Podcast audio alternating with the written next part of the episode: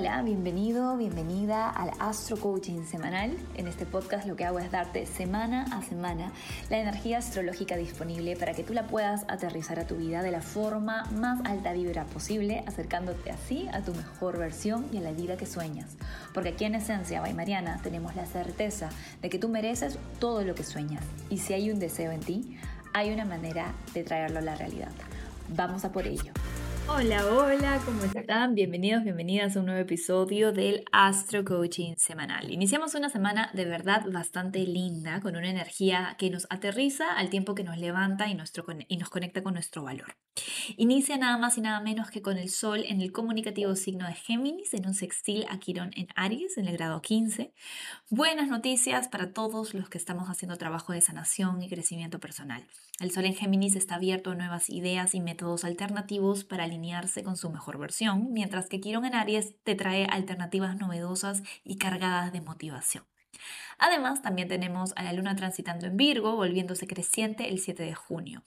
Aunque siempre el creciente puede ser un momento incómodo, porque la luna está en un conflicto breve con el sol, Siempre existe la oportunidad de reorganizarnos, de hacer detox, de ocuparnos de los pequeños detalles que en general procrastinamos o dejamos para después con la luna en Virgo. Así que aprovechemos esa luna para ponernos en modo maricondo. El siguiente aspecto no sucede sino hasta el fin de semana y quiero aprovechar esta pausa cósmica que tenemos para volver un poco al big picture. Estamos viviendo momentos sin precedentes a escala global y esto se refleja y podríamos decir que hasta cierto punto se predice un poco en los movimientos cósmicos. Los movimientos planetarios no son más que una especie de mensajeros o de guías que nos aproximan a través de símbolos a las historias que va viviendo la humanidad. En el momento en el que escuchas este audio tenemos a Saturno, el planeta de la estructura, restricción y compromiso, transitando el signo Acuario, el signo del colectivo. En este signo se encuentra desde el 2020 y se va a quedar hasta marzo del 2023. Acuario, como te digo, es el signo del colectivo, del cambio, de un futuro innovador que buscamos para la humanidad. En su lado sombra, Acuario es un signo desconectado de las emociones y en donde a veces el idealismo se puede convertir en fanatismo, ojo, ese fanatismo que censura los deseos individuales y los aplasta hasta que se confundan con las masas colectivas. Por otro lado, tenemos a Urano en Tauro, el planeta de las revoluciones y los cambios. Nos orienta a cuestionar más que nunca todo aquello que valoramos para poder desapegarnos de lo que no es esencial. Hasta el 2026 podemos esperar ver cambios revolucionarios en nuestros sistemas financieros, en cómo tratamos a la tierra, en cómo tratamos a nuestros propios cuerpos y también en cuestiones relacionadas con la soberanía individual. Mientras Urano se encuentre en Tauro, nos invita a transformar radicalmente nuestros principios que ya quedaron obsoletos o que los cuestionemos por lo menos. Todos nos estamos viendo obligados a replantearnos cómo y por qué hacemos las cosas, además de qué priorizamos más. Finalmente, para cerrar este mini resumen del Big Picture planetario, que podría durar horas de verdad, porque me faltan planetas por mencionar, no quiero dejar de mencionar al reciente Júpiter ingresado en Aries, el planeta que rige la abundancia y la expansión, está recorriendo el signo del guerrero y desde ahí alienta y patrocina a las almas pioneras, emprendedoras y conquistadoras de nuevos horizontes, regalándonos autoconfianza y susurrándonos que seamos la versión radical de nosotras mismas, de nosotros mismos. Pero cuidado, porque en su baja frecuencia esa expansión marcial representa el miedo expresado en su peor versión, la violencia y la reactividad, que sin pasar por el filtro de la conciencia, destruye y agrede sin reparos por los sentimientos ajenos. En resumen, lo que te quiero decir con todo esto es que tú puedes elegir cuál de las versiones de cada tendencia planetaria canalizar con cada decisión que tomas. Y no te subestimes porque cada pequeña acción cuenta. El puente hacia el nuevo mundo se llama cambio. La llave de ingreso se llama coraje y el compromiso tiene que empezar con volverte tu mejor versión para desde ahí elegir bien cuál va a ser tu contribución. Mantén tu intuición afinada y tu corazón preparado porque estamos jugando en las ligas mayores, mi querido, querida esencialista. El próximo año Plutón entra en Acuario y veremos aún más el lado oscuro de la idealizada era de Acuario. Nos necesitamos muy despiertos, muy despiertas y muy conscientes. Y esto no te lo digo para meterte miedo, sino para motivarte a dejar de lado las tonteras en las que a veces nos envuelve el ego y reenfocarte en el propósito que le quieres dar a tu vida. Y adivina qué, la primera revolución empieza por el amor propio. Porque sin ese amor por ti, por lo único que hay en ti, por tus deseos del corazón, del alma, no puedes dar la garra necesaria para luchar por ningún otro tipo de amor, por ningún otro tipo de causa, por ningún otro tipo de proyecto, por lo menos no de forma saludable, ¿verdad? Si estás dentro de la membresía del Círculo de Astromanifestación, esta semana vas a tener un artículo en donde vas a poder ubicar estas y otras movidas planetarias en tu carta astral y así tener el Big Picture integrado a tu visión personal. Y en esa nota cerramos la semana con dos tránsitos megapoderosos. Por un lado tenemos el tercer y último trígono entre Mercurio y Plutón en Capricornio. El primero se dio el 27 de abril, el segundo el 25 de mayo. Y piensa en qué temas relacionados con transformación de estructuras, cambios en sistemas de valores y asuntos de empoderamiento se conversaron o salieron a la superficie desde tu inconsciente en estos días.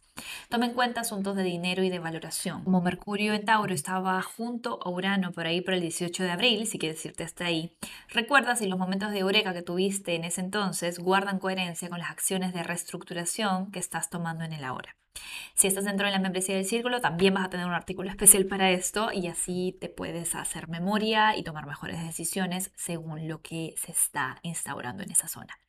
Finalmente, la semana cierra con broche de oro y algo de electricidad cuando Venus en Tauro perfecciona su conjunción con Urano en el grado 16 de Tauro y esa revolución de amor propio de la que te hablé antes se consolida.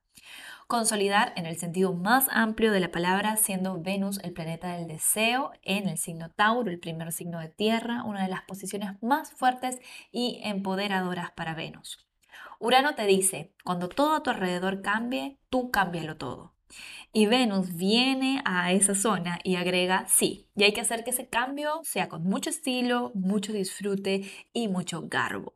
Es un momento genial para innovaciones en nuestras vidas románticas, vinculares y creativas, para cambios de looks así radicales. Un momento especialmente poderoso también para romper con patrones en relaciones que no nos suman y abrazar la libertad de ser fieles a nuestro amor propio, a nuestro valor.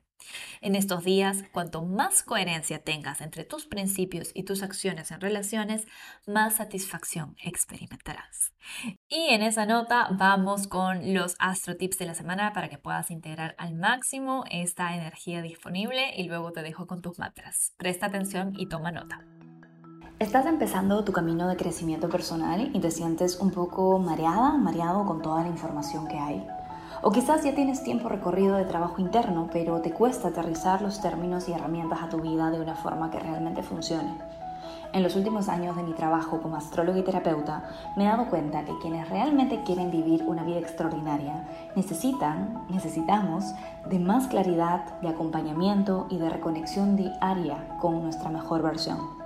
Es así que decidí crear el espacio que a mí me hubiese gustado tener cuando empecé en mi aventura de desarrollo personal.